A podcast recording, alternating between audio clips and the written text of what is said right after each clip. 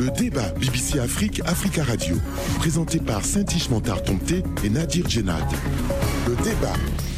Merci à tous pour votre fidélité au débat BBC Afrique, Africa Radio. C'est toujours un plaisir de vous retrouver. Mon cher Nadir, bonjour à vous. Bonjour Saint-Ish, bonjour à tous. Saint-Ish, j'espère que vous allez bien cette semaine. Je vais très bien, Nadir.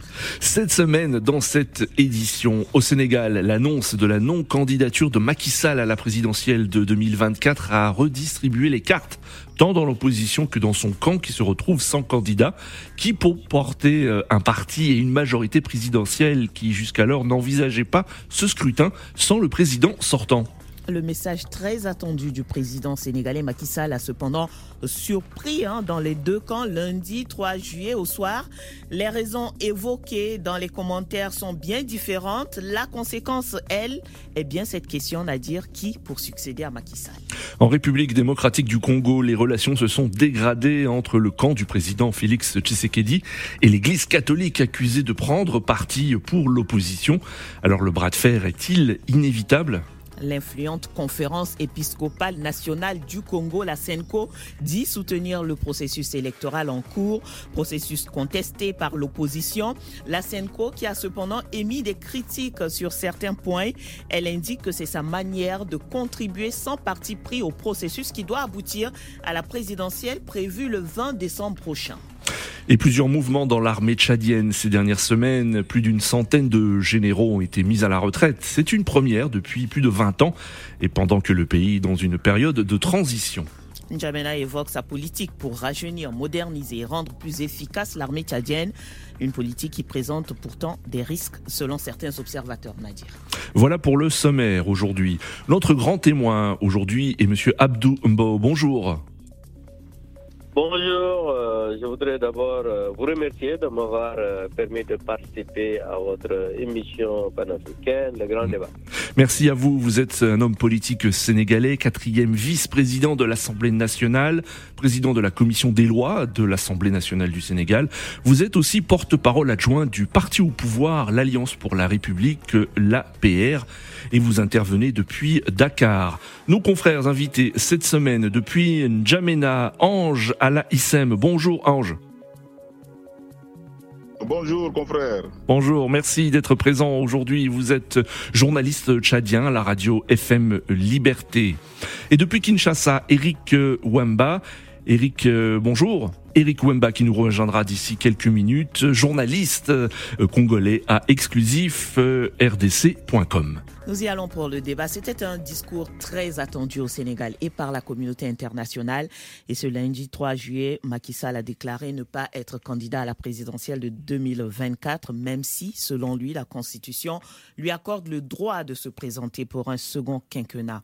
La déclaration de Macky Sall a suscité des félicitations et de la satisfaction exprimée par des dirigeants d'institutions internationales et aussi par plusieurs de ses homologues. Au plan national, l'émotion était vive chez les militants et les sympathisants du parti au pouvoir. Plusieurs ont pris d'assaut le domicile du chef de l'État pour lui exprimer leur soutien après sa déclaration. Dans l'opposition, la coalition Yehui Askanui a indiqué prendre acte de la décision du président Sall le PASTEF, parti de l'opposant Ousmane Sonko, a pour sa part estimé qu'il n'y avait pas lieu de féliciter le chef de l'État sénégalais. Euh, de son côté, le Front F24, qui a initié plusieurs actions pour protester contre une éventuelle candidature de Macky Sall, a salué la victoire du peuple sénégalais qui a réussi à faire pression sur son dirigeant. Fin de citation.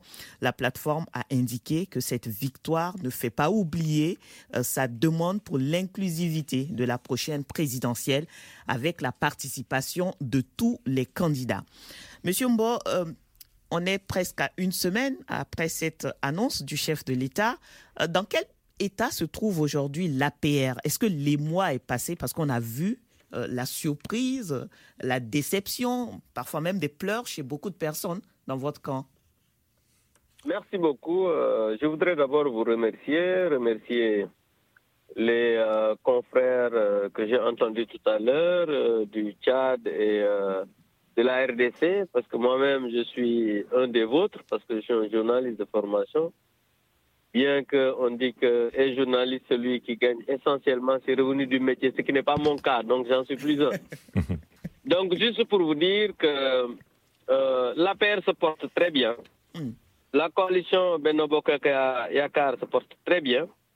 Mais seulement, comme vous l'avez dit, certains militants responsables, euh, je peux même dire euh, la presque totalité des militants de l'APR voudraient que le président de la République, son Excellence Macky Sall, soit leur candidat en 2024. Vraiment, c'était leur volonté. Hmm. Et ils se sont exprimés tous euh, en l'investissant presque comme leur candidat. Mais, vous savez, l'élection présidentielle, c'est la rencontre d'un homme avec son peuple.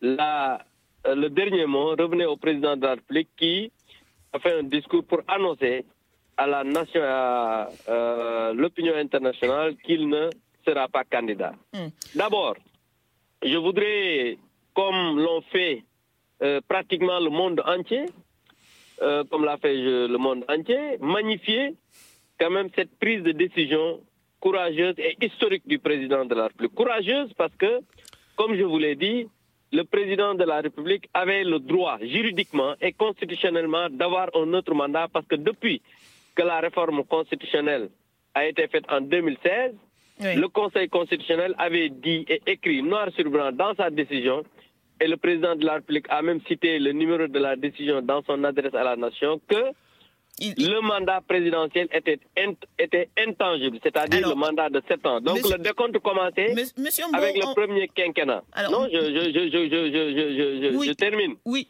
oui, oui, alors. Je termine. Donc mhm. juste pour dire que d'abord magnifier ce geste courageux, mais aussi historique, parce que c'est la première fois en Afrique, c'est vrai, il y a des chefs d'État qui ont organisé des élections sans participer à ces élections, mais ils avaient déjà euh, quand même euh, épuisé les cartouches. Mais le président de la République, Macky avait la possibilité de se représenter et il a renoncé. Alors, on vous répondra dans le camp contraire que vous euh, que, que, ces félicitations. Vous avez entendu tout à l'heure, j'ai cité le PASTEF par exemple, mais il y a eu d'autres voix qui estiment que des félicitations n'ont pas lieu d'être. Le président Macky Sall n'a rien fait d'extraordinaire et surtout beaucoup estiment qu'il a été contraint par la rue, par le peuple sénégalais à prendre cette décision. mais il faut dire que c'est une minorité qui l'a dit, pas beaucoup. C'est une minorité qui l'a dit parce que vous-même, il n'y a pas eu de sondage, on a entendu beaucoup d'institutions, on a entendu beaucoup de, je parle pas de, Non, mais je veux mm. dire, mm.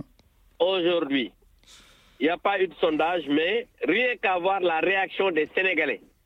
À part, comme je vous dis, il y a eu Askanvi, la quasi-totalité des Sénégalais, même les opposants les plus farouches. Abdoumbaï, vous savez qu'il n'est pas avec le président Macky Sall. C'est un de ses opposants les plus farouches. C'est vrai qu'il n'y a pas eu de sondage, mais la majorité des Sénégalais, à travers leur expression, mais aussi euh, les personnes qui ont les voix qui portent à travers le monde, en Afrique, euh, dans le monde, ont tous magnifié cette décision historique du président de la République. Parce qu'il faut le reconnaître, c'est une décision historique et je pense que nous tous, nous le savons, nous le comprenons. Maintenant, hmm. ceux qui se sont qui se disent, voilà, aujourd'hui, que cette décision n'est pas saluer. Mais c'est parce qu'eux, ils ont eu leur honte de la vie. Parce qu'ils se sont organisés pour dire qu'ils vont se battre contre un troisième mandat du président de la République. Parce que le président de la République est un homme d'honneur. Le président de la République est un homme de parole. Monsieur Bon, si on devait parler de la honte, on parlerait aussi de la honte dans votre camp, parce qu'on a entendu beaucoup de cadres du camp présidentiel de la majorité dire à plusieurs reprises que le, et, demander au président Macky Sall d'être candidat. Aujourd'hui, il vous désavoue en quelque sorte, le président Macky Sall. Ah, c'est là que vous faites erreur. Ceux qui disaient que le président de la République est leur candidat, ils ont le droit. Hmm de dire que le président de la République est leur candidat parce qu'il avait la possibilité de se présenter. Mais le président de la République a pris la décision personnelle en disant qu'il ne se présente pas. Ces gens n'ont pas à, être, à avoir honte parce qu'ils ont exprimé leur désir et ce que la Constitution avait dit. Par contre, les autres prêtaient au président de la République en l'insultant, hmm. en le calomniant, en disant des propos irrespectueux qu'il va présenter un troisième mandat. Monsieur Mbo. dit que le président de la République n'est pas un homme de parole. Le Monsieur président de la République n'a pas respecté sa parole. Mais ces gens-là, aujourd'hui, devraient avoir honte de sortir pour dire quoi que ce soit parce que le président, non seulement a respecté sa parole, mais il a montré à la face du monde que c'est un homme qui est respectueux du Sénégal et des Sénégalais et de la parole donnée. Monsieur Mbo, cependant, euh, euh, le président Macky Sall, euh, qui a régné en maître hein, au sein de la coalition Benobok Yakar et, son parti n'a pas préparé de, dauphin lors de son discours à la nation. il n'a pas désigné un dauphin pour cette présidentielle de, de février 2024. Est-ce que cette stratégie du vide autour de lui est aujourd'hui un handicap pour vous à sept mois de cette élection? Mais non, ce ne sera pas un handicap, ce sera une force. Pourquoi je le dis? Parce que le président de Mais il n'y a pas de dauphin. Le, président Macky Sall n'a pas préparé de, de, dauphin. Le président n'a pas de dauphin, on n'aura pas de dauphin. Mais il y aura un candidat de Beno Bokoyakar qui va le remplacer à la tête de la candidature, mais aussi qui, l'on espère, va gagner les élections en 2024. C'est pourquoi je voudrais vous dire que ce sera... Euh, le président a encore montré que lui, c'est un démocrate c'est pas quelqu'un qui va passer le. Non, il va écouter ses partisans au niveau du parti. Il va écouter ses partisans au niveau de la coalition Benno Yakar. Et ensuite, on désignera quelqu'un qui va porter les couleurs de la coalition Benno Yakar. actuellement, vous demandez au président, vous avez demandé au président Macky Sall de choisir un candidat. Oui, non, mais.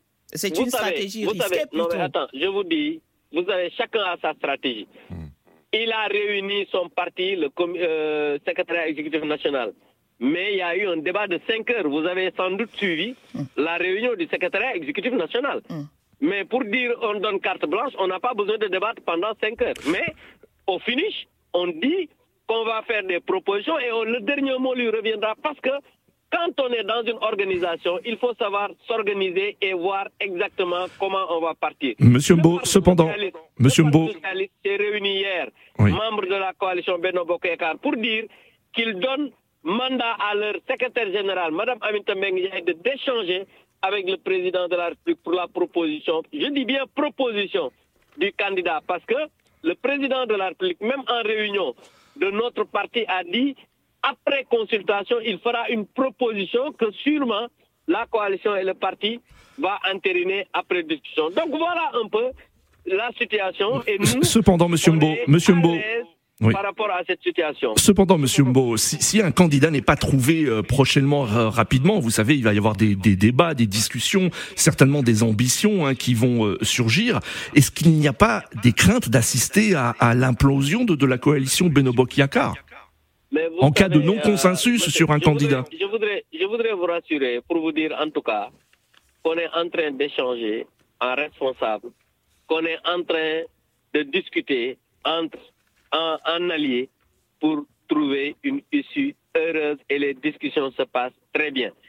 Donc, moi, je ne peux pas être un catastrophiste et je ne le serai pas.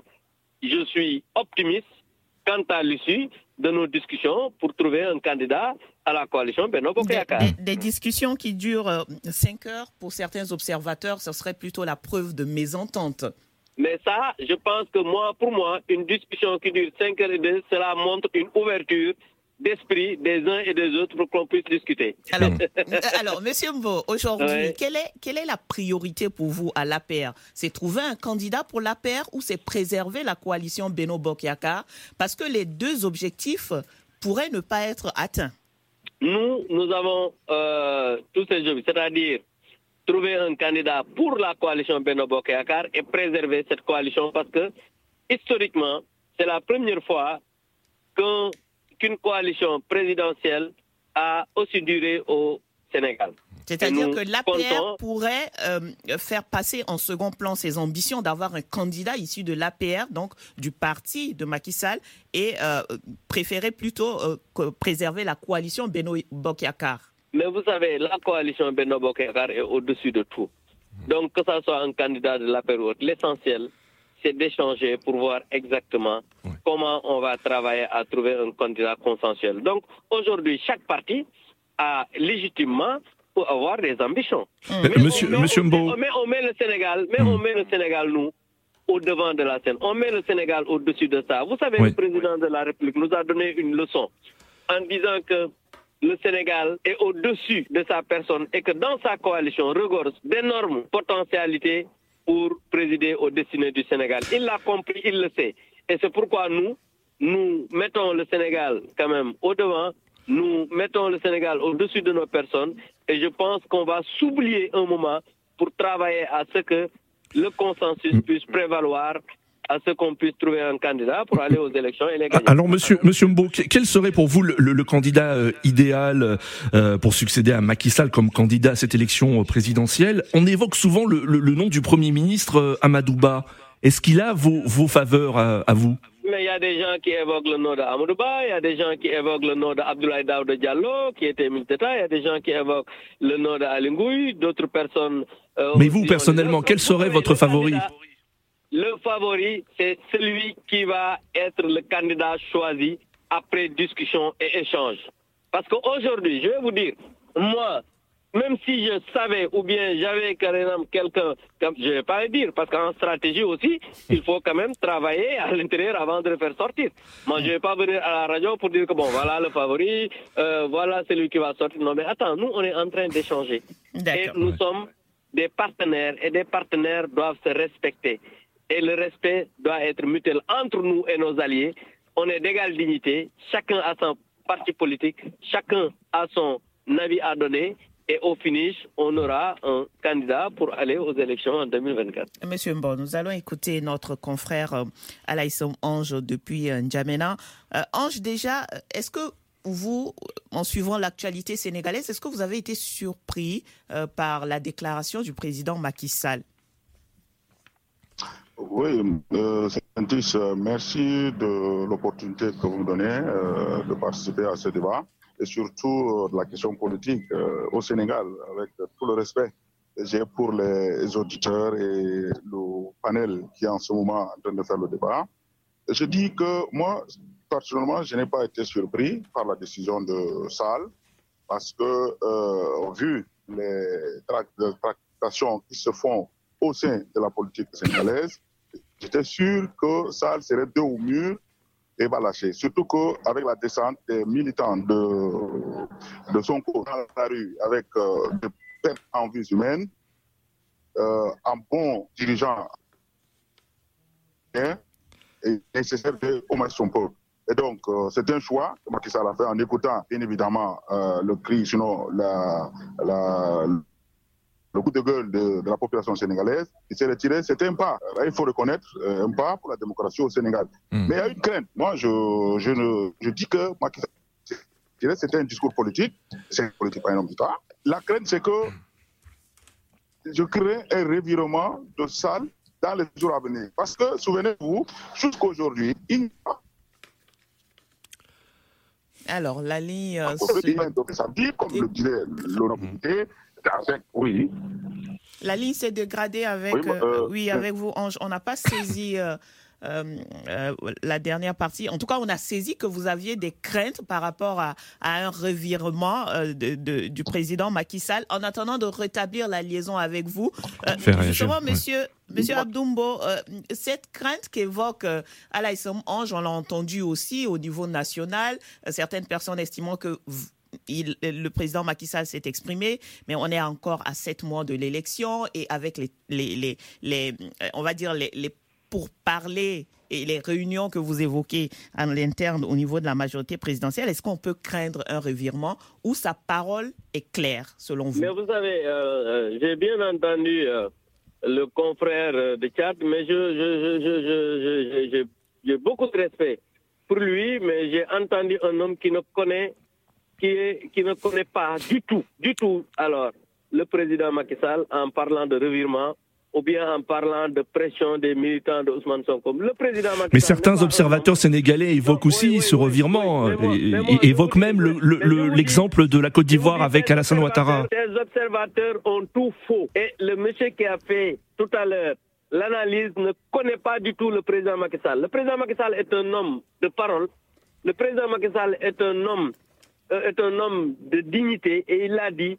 Et le président Macky Sall respecte toujours ses engagements. Il ne connaît pas le président Macky Sall. Hmm. Et aussi, je voudrais lui dire que le président Macky Sall n'est pas un homme qui agit sous la pression ou bien sous la menace.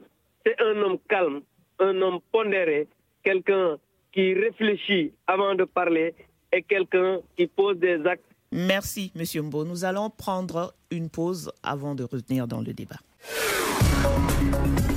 Le débat BBC Afrique, Africa Radio, présenté par Saint-Ishmantar Tomté et Nadir Djenad. Le débat avec cette semaine, notre grand témoin Abdoumbo, quatrième vice-président de l'Assemblée nationale, porte-parole adjoint de l'Alliance pour la République, l'APR, le parti au pouvoir au Sénégal. Il intervient euh, donc depuis le Sénégal. Nos confrères invités dans cette édition, Alaïssom Ange, journaliste à FM Liberté à N'Djamena au Tchad. Et puis devrait nous rejoindre en fin de compte Nikez Kibel Oka, journaliste d'investigation et écrivain directeur du journal Les coulisses à Kinshasa. Euh, Nadir Inikez hmm. qui nous rejoindra dans quelques secondes euh, dans ce débat. Débat que nous poursuivons encore avec euh, Abdoumbo. Monsieur Amdoumbo, alors euh, euh, vous, vous avez déclaré avant la pause hein, que le, président Macky Sall ne reviendra pas sur sur sa décision, donc vous excluez un, un, scénario à l'ivoirienne. On se rappelle ce qui s'était passé en Côte d'Ivoire, Alassane Ouattara euh, qui a annoncé ne pas se présenter, qu'il nomme un, dauphin et qui finalement, pour, en raison de circonstances exceptionnelles, le décès du du, du, candidat est revenu donc dans, dans, la course. Un, un tel scénario n'arrivera pas au Sénégal. J'espère que vous nous j'espère que vous ne euh, vous priez pas pour qu'on puisse avoir un tel scénario. Non, pas du tout. On ne veut pas que notre candidat soit mort. Absolument pas, absolument pas, Monsieur Donc vraiment, euh, ce que je peux vous dire, c'est qu'aujourd'hui, Macky Sall, c'est un homme d'honneur, un homme de parole. Il l'a dit. Le président Macky Sall, il faut voir un peu ce qu'il fait. Depuis qu'il a été nommé, il a dit qu'en 2019, ce serait mon dernier, deuxième et dernier mandat. Il l'a écrit dans un livre, Sénégal au cœur. Il l'a dit au Sénégal, il l'a dit à l'étranger. Et il l'a fait. Donc je pense quand même, quand quelqu'un aujourd'hui dit des choses, l'écrit et le fait, on doit le féliciter. Mm. On doit s'en féliciter. Surtout un chef d'État, quelqu'un qui est à la tête d'un pays qui s'appelle le Sénégal. Quelqu'un qui avait la possibilité de faire peut-être comme d'autres pour essayer de s'accrocher au pouvoir. Quelqu'un qui avait la possibilité de se représenter comme candidat. Quelqu'un que ses partisans ont supplié pratiquement d'être leur candidat. Donc, je parlons, pense parlons de l'avenir et surtout des partisans, mais, mais, mais je termine, je termine. En fait, vous, vous, ce sont des arguments que vous aviez déjà, que vous aviez déjà évoqués, oui, on a bien compris, oui. Oui, mais, mais, mais, même si vous avez compris, je pense que quand même c'est un peu euh, désobligeant de me couper. Alors, je, voudrais juste qu'on puisse évoquer le plus largement possible le sujet, vu qu'on est à quelques minutes de la fin de, de ce premier sujet sur le Sénégal. On voudrait vraiment vous entendre sur l'avenir de la majorité euh, présidentielle et, surtout euh, comment est-ce que vous allez vous y prendre pour euh, faire accepter le choix qui sera fait de ce candidat-là au niveau de la base surtout? On est à sept mois des élections. Mais vous savez, nous avons une coalition organisée. Nous avons une coalition avec des responsables au niveau de, la, de chaque localité. Nous avons des maires, nous avons des présidents de conseils départementaux, nous avons des ministres, des responsables, des députés, mais qui maîtrisent aujourd'hui leur base. Parce que quand 85% euh, des localités du pays sont euh, gérées par des maires favorables à la coalition présidentielle, donc vous devez deviner aisément qu'on ne doit pas avoir la difficulté aujourd'hui de faire un maillage très rapidement du pays. Donc, nous avons les mécanismes pour travailler, expliquer, échanger avec la base. Et je pense que très rapidement, après les échanges, mm. nous allons nous déployer pour travailler vous êtes donné un calendrier pour les échanges? Est-ce que vous avez vous êtes fixé une date Mais absolument, on a un, calendrier. Mm. On a un calendrier et c'est un calendrier interne.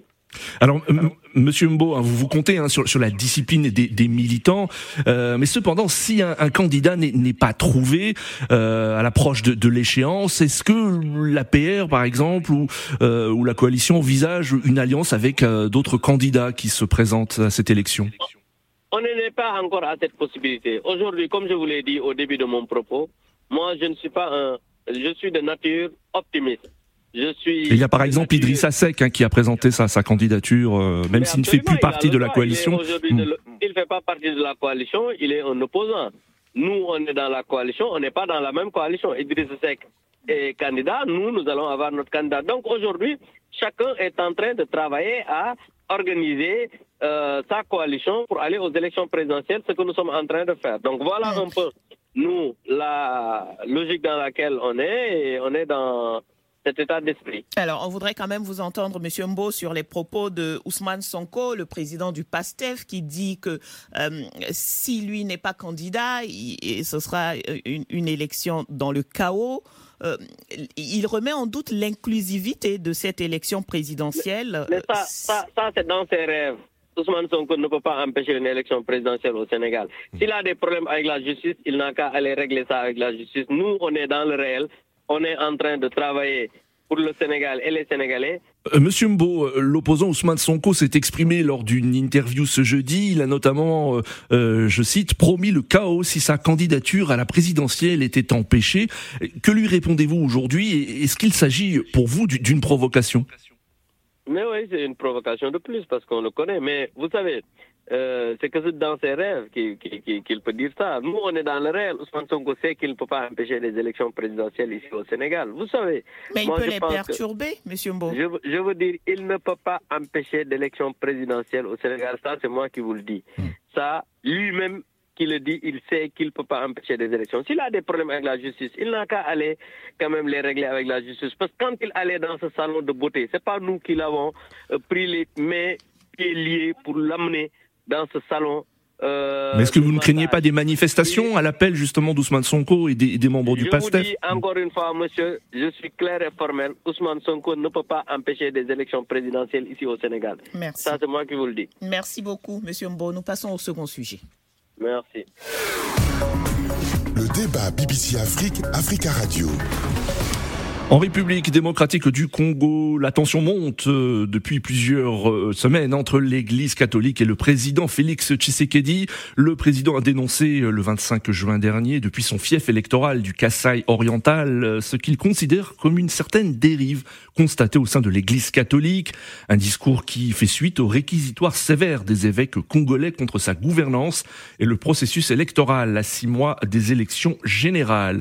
De son côté, la CENCO, la conférence épiscopale épiscopale nationale du Congo a, par le biais de son secrétaire général, rassuré qu'il n'y avait aucune dérive de l'Église catholique et que euh, les différents messages des évêques s'inscrivent dans la doctrine sociale de l'Église catholique. L'Église a toujours été du côté des faibles, a souligné le secrétaire général de la SENCO, euh, monseigneur Donatien Cholet de la marche des chrétiens qui en 1992 réclamaient plus de démocratie à Mobutu, à l'implication des instances ecclésiastiques du pays dans la contestation face à Joseph Kabila au cours des dernières années de son mandat. Les relations entre le pouvoir congolais et l'Église catholique n'ont jamais été simples. Alors, euh, le, le, quinquennat de Félix Tshisekedi s'achèvera-t-il comme il a commencé dans un climat, de vive défiance entre le président et une partie des représentants de l'Église catholique? Effectivement, euh, on, peut bien le penser au regard des tensions qui, existent. Le quinquennat va se terminer comme il a commencé, c'est-à-dire dans des zones de turbulence entre une partie du clergé catholique et le président Tshisekedi. Le point de divergence sont nombreux. Mmh. Il y a d'abord euh, le problème de, de, la gratuité de l'enseignement. Le président Tshisekedi a, a décidé que l'école primaire soit gratuite. Ça n'a pas plu aux évêques, à l'Église catholique. Et sur ce point-là, ils ont continué sur d'autres points, notamment le, point sur euh, la désignation des, animateurs de la Commission électorale nationale indépendante. Est-ce que vous pensez que le président Tshisekedi considère les évêques ou une grande partie de, de l'Église catholique comme des opposants politiques aujourd'hui? Dans son discours, il a été clair. Il a dit que lui est né dans l'Église catholique et qu'il continue, il tient à continuer avec l'Église catholique, mais effectivement, au regard de, de, ce que nous vivons, il y a une partie de l'Église qu'il considère comme étant, et, comme étant des ennemis. Bon, peut-être le terme est fort, mais il voudrait que l'Église l'accompagne dans tout ce qu'il fait, ce qui n'est pas le cas pour le moment. Hum. Alors, l'Église euh, et surtout la SENCO, c'est vrai, a des points de, divergence et de désaccord avec le pouvoir exécutif, mais euh, pas sur tous les points. On a, on a vu euh, la SENCO soutenir, ou en tout cas dénoncer ce qu'elle appelait l'agression du Rwanda sur, sur, sur le Congo, c'est-à-dire que les désaccords ne sont pas sur tous les points. effectivement, les accords ne sont pas, les désaccords ne, c'est pas sur tous les points. Il y a des points où on parle le même langage, comme vous l'avez souligné, notamment l'unité de la RDC, l'intégrité du territoire, c'est inviolable. Là, c'est le même langage. Mais le problème, c'est plus euh, le problème euh, quand on approche les élections, mm. c'est une la zone des turbulences. Le problème, c'est surtout pour les élections. La CENCO estime que c'est pas représentatif, que c'est pas, c'est pas transparent. Il, elle demande plus. Pour le, le, gouvernement, il estime qu'il est sur la bonne voie. Mais aussi, il faut noter que le nonce apostolique avait tiré l'alarme pour dire que les évêques s'intéressaient beaucoup plus à la politique qu'à l'évangélisation.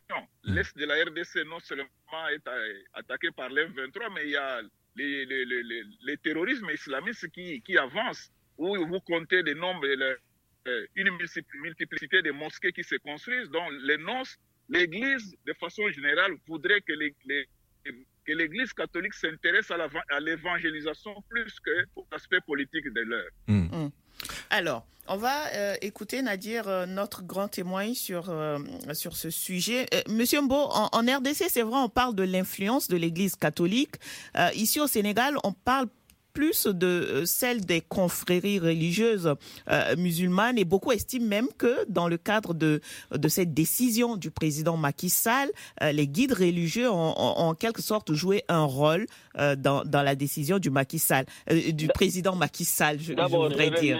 Oui. Par rapport à la décision du président Macky Sall, je voudrais préciser que le président Macky Sall n'a reçu aucune pression le président Macky Sall n'a reçu aucune injonction. Le président Macky Sall a décidé souverainement après avoir réfléchi mûrement et longuement. Ça, je voudrais d'abord. Maintenant, par rapport aux confréries religieuses au Sénégal, il faut noter et nous que les confréries religieuses au Sénégal, les chefs religieux au Sénégal sont des régulateurs sociaux. Parce qu'à chaque fois qu'il y a des conflits, vous voyez que euh, les euh, euh, chefs religieux interviennent auprès des politiques, auprès d'autres personnalités pour faire revenir la la paix sociale. Ça, c'est une longue tradition au Sénégal et il y a une harmonie entre l'Église et quand même l'islam parce que vous, vous, entendez ce qu'on appelle le dialogue islamo-chrétien. Alors, ma question n'était pas encore posée, Monsieur Mbo, justement, et je, je, rebondis sur ce que vous venez, ce que vous venez d'évoquer comme rôle euh, des religieux et des guides religieux. Euh, comment l'équilibrer? Parce qu'on se retrouve dans des contextes où le pouvoir exécutif euh, parfois accuse les religieux d'en faire trop, parfois les accuse de ne pas en faire trop en termes de soutien. Comment on équilibre le rôle des religieux dans nos démocraties? Vous savez, je pense que l'équilibre doit toujours venir des échanges et des discussions. Et c'est ce qui se fait au Sénégal. Vous savez, euh, euh, c'est pas une prétention, mais vous n'entendez pas souvent ici au Sénégal, par exemple, euh, l'exécutif ou bien les qui attaquer les chefs religieux. Vous n'entendez pas. Il peut y avoir des fois certains dérapages de langage de euh, d'hommes politiques, mais qui sont toujours condamnés par la grande majorité des personnalités au Sénégal. Donc, l'équilibre devrait quand même travailler devrait être euh, euh, quand même dans la discussion. Parce que euh, je vous rappelle, et je, je, je prends par exemple l'exemple de la RDC que vous avez évoqué tout à l'heure, parce qu'on parle de la gratuité de l'école primaire. Donc, ce sont des mesures sociales. Mmh. Donc, je pense que le président de la République, avec l'Église catholique, peuvent avoir, avec la facilitation, par exemple, de certains chefs coutumiers, de certains doyens, travailler à avoir un dialogue inclusif pour qu'on essaie de travailler à réguler toutes ces questions-là. Parce que toute mesure sociale à l'endroit des populations peut être expliquée et je pense qu'après discussion, on peut trouver quand même des, des, des, des compromis pour le pour l'intérêt des populations. Donc mm. nous, au Sénégal, en tout cas, nous privilégions le dialogue, nous privilégions les échanges et à chaque fois, on échange avec quand même des personnalités pour régler quand même ces genres de questions. Hmm. Ange, euh, vous avez suivi hein, donc les, euh, ces tensions entre l'Église catholique et euh, le président Félix Tshisekedi. on le sait en RDC, l'Église catholique a une longue tradition d'intervention dans la gestion des affaires de l'État. Alors il y a le rôle social, mais est-ce que vous, pensez que son rôle peut-être aussi doit être politique Oui, euh, chers confrères, ce n'est que justice parce que certains dirigeants africains refusent le débat contraire. Et donc, euh, quand l'Église catholique essaye de relever ce qu'on appelle l'injustice, ce qu'on appelle le non-équilibre euh, et que de l'équité, ça choque directement aux, dirigeants africains. Parce que pour eux, l'Église n'a que le rôle de l'évangélisation. Alors non, l'Église est dans la société. Hmm. Et donc, quand, lorsqu'on regarde les choses qui ne sont pas comme ça devait être fait, vous prenez par exemple l'injustice, la non-équité et bien d'autres choses, on ne peut pas fermer les yeux sur ces choses et dire parce qu'on est religieux. Non. Et donc, l'Église catholique est dans son rôle de euh, dire aux dirigeants africains qu'il y a des choses qu'ils respecter. Et ces choses-là, c'est la justice, l'équité et autres choses. Alors, Ange, comment l'Église peut elle s'y prendre pour ne pas être assimilée à l'opposition, surtout dans un contexte électoral tendu, tel que c'est le cas en République démocratique du Congo. Euh, à l'approche des élections, on assimile très vite l'opposition, ou euh, l'Église en tout cas à l'opposition ou du côté de l'opposition. Oui, mais parce que le pouvoir, quand il gère, il ne voit pas le côté social, alors que l'opposition essaie de voir le contre-pouvoir de ce que le pouvoir est en train de faire. Et les sujets peuvent intéresser aussi les autres euh, classes politiques. Et donc, si la question de, de, de, de, de société, si il n'y a pas de justice, s'il n'y a pas de l'équité, s'il n'y a pas de l'eau potable, s'il n'y a pas autre, mais c'est des sujets qui peuvent intéresser aussi les autres, euh, les autres euh, sociétés civiles, non? Mais sur le processus électoral, sur, sur le processus électoral, par exemple, sur la désignation des membres de d'une commission électorale, est-ce que l'Église euh, devrait se prononcer? Oui, parce qu'elle sait d'avance qu'avec euh, la proposition de ses membres euh, de, la commission électorale, d'avance, les élections sont biaisées. Et si les élections sont biaisées, ça veut dire qu'on ne prend pas en compte les attentes de la population. Et donc, c'est normal que, l'Église puisse être là à ce niveau pour dire non, il y a un problème à ce niveau, il va falloir qu'il y ait équité, équité, oui, dans la composition des membres ce n'est parce que les élections commencent à partir de la composition de la CENI et avec euh, le fichier électoral. Et donc, si d'avance on se rend compte qu'il y a à ce niveau un problème, ça veut dire que le suffrage de la population ne sera pas pris en compte. Et si ça ne prend pas en compte, ça veut dire que l'Église est aussi dedans là. Hmm.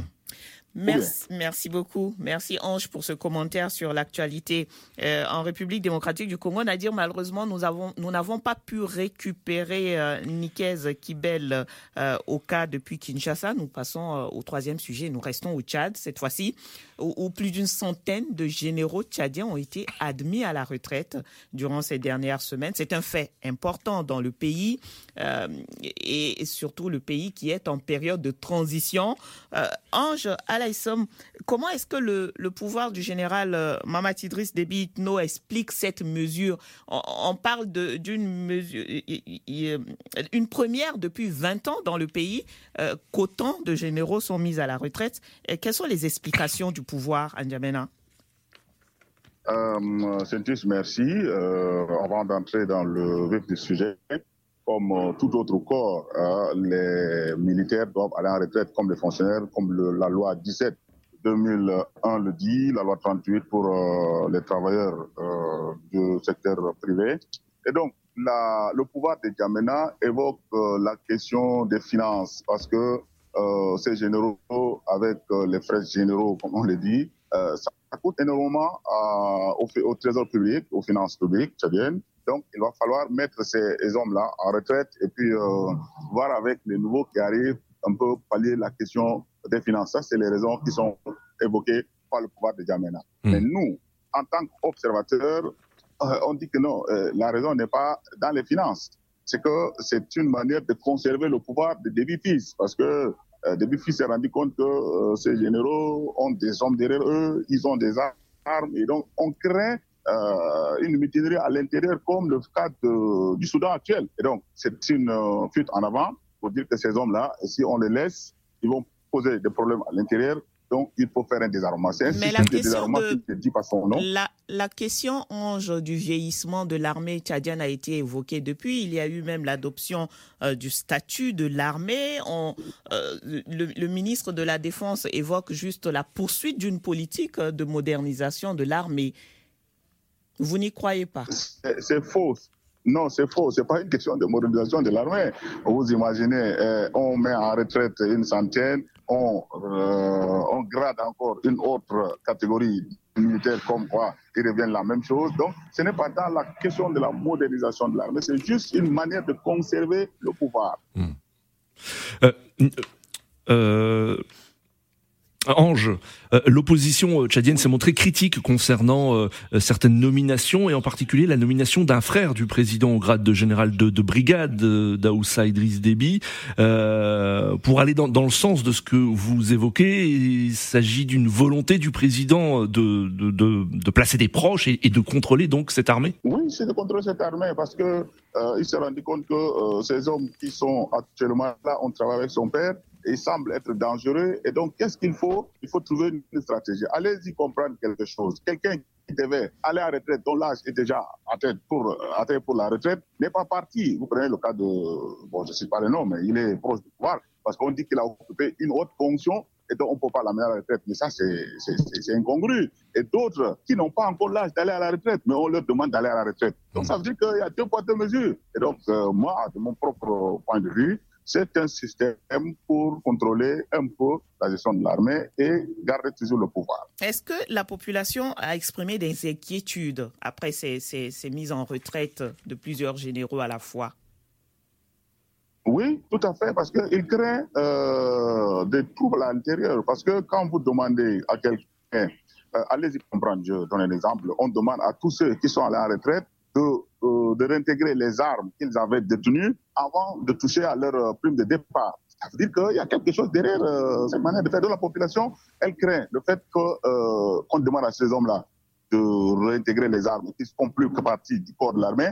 Mais c'est simple, ils peuvent aller en rébellion parce mm. qu'ils ne sont pas contents. Ils se disent qu'il y a eu injustice dans la façon de faire.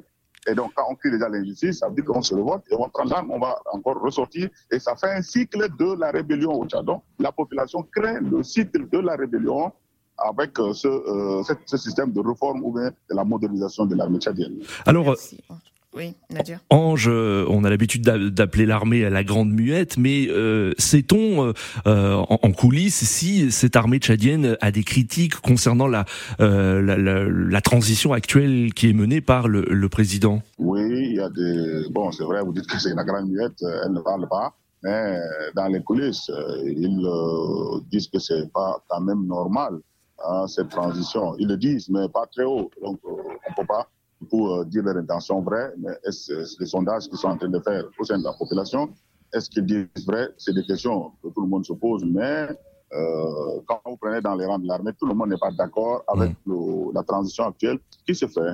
Mm. Merci beaucoup, Ange. au sein de l'armée.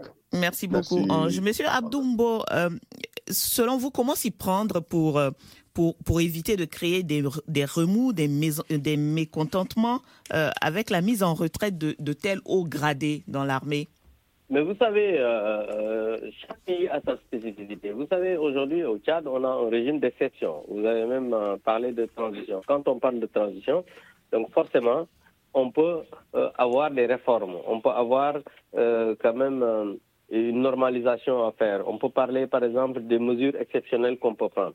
Donc aujourd'hui, je pense que, sans pour autant entrer dans euh, les affaires intérieures du Tchad, je pense quand même, il faudrait, je pense, respecter quand même souvent, comme vous l'avez dit tout à l'heure, parce qu'une armée, souvent, on appelle les armées les grandes miettes. Mm. Et quand on parle de grandes miettes, il n'y a pas beaucoup souvent euh, d'informations, même fiables, qui sortent euh, un peu dans la presse ou bien ailleurs. Donc, si on voit quelque chose qui est arrivé. Moi, personnellement, en tant qu'observateur, parce que j'ai suivi qu'il y a un projet de constitution, il y a une transition, il y a des problèmes au niveau de l'armée, une rébellion. Donc tout cela nécessite des réformes, ça, il faut le dire. Il faut quand même reconnaître que le Tchad aujourd'hui a besoin de réformer non seulement ses institutions, mais aussi son armée. Donc dans le cadre des réformes, on peut avoir euh, à prendre certaines décisions qui peuvent choquer. Ça, c'est normal, parce que je pense que dans, une, euh, dans un pays où les gens peuvent dire ce qu'ils pensent, c'est normal quand on prend des décisions que certains euh, soient d'accord, d'autres ne soient pas d'accord. Mais aujourd'hui, ce qu'il faut reconnaître et que cette réforme est nécessaire. Cette réforme, on doit la faire. Maintenant, est-ce que les décisions qui sont prises sont d'actualité? Est-ce que les décisions sont bonnes ou mauvaises? Ça, il n'y a que, par exemple, les Tchadiens ou bien les autorités tchadiennes ou ceux qui sont dans l'armée qui peuvent répondre à cette question. Mais nous, en tant qu'observateurs, tout ce qu'on peut dire, c'est qu'une réforme, elle est nécessaire. On est en train de faire des réformes et je pense qu'il faudrait, quand euh, comme je l'ai dit tout à l'heure, dans la discussion, dans l'inclusion, dans l'intérêt euh, des populations de Tchad, travailler à faire des réformes qui vont consolider l'État de Tchad qui va consolider la nation tchadienne. C'est la fin de cette émission. Nous étions en compagnie de Abdou Mbo, quatrième vice-président de l'Assemblée nationale du Sénégal et porte-parole adjoint du parti au pouvoir, l'APR. Vous interveniez depuis Dakar au Sénégal. Nos confrères invités cette semaine depuis N'Djamena, Ange la Issem, journaliste tchadien à la radio FM Liberté. Et pour quelques minutes, nous avons eu euh, Nikez Kibel Bel Oka, journaliste congolais d'investigation et écrivain directeur du journal Les Coulisses. Merci Didier Ladislas Lando pour la préparation de cette émission. Merci Abdou Diop pour la réalisation depuis Dakar. Vous pouvez réécouter cette émission en podcast sur nos sites respectifs www.africaradio.com et www.bbcafrique.com. Au revoir Saint-Tiche et à très bientôt. Euh, je serai euh, en congé à partir de ce soir et je vous retrouverai pour le débat BBC Afrique Africa Radio le 28 juillet prochain. Et on vous souhaite de très bons congés. Profitez-en, Nadir, et revenez-nous en forme. Merci à tous et très bonne semaine à tous.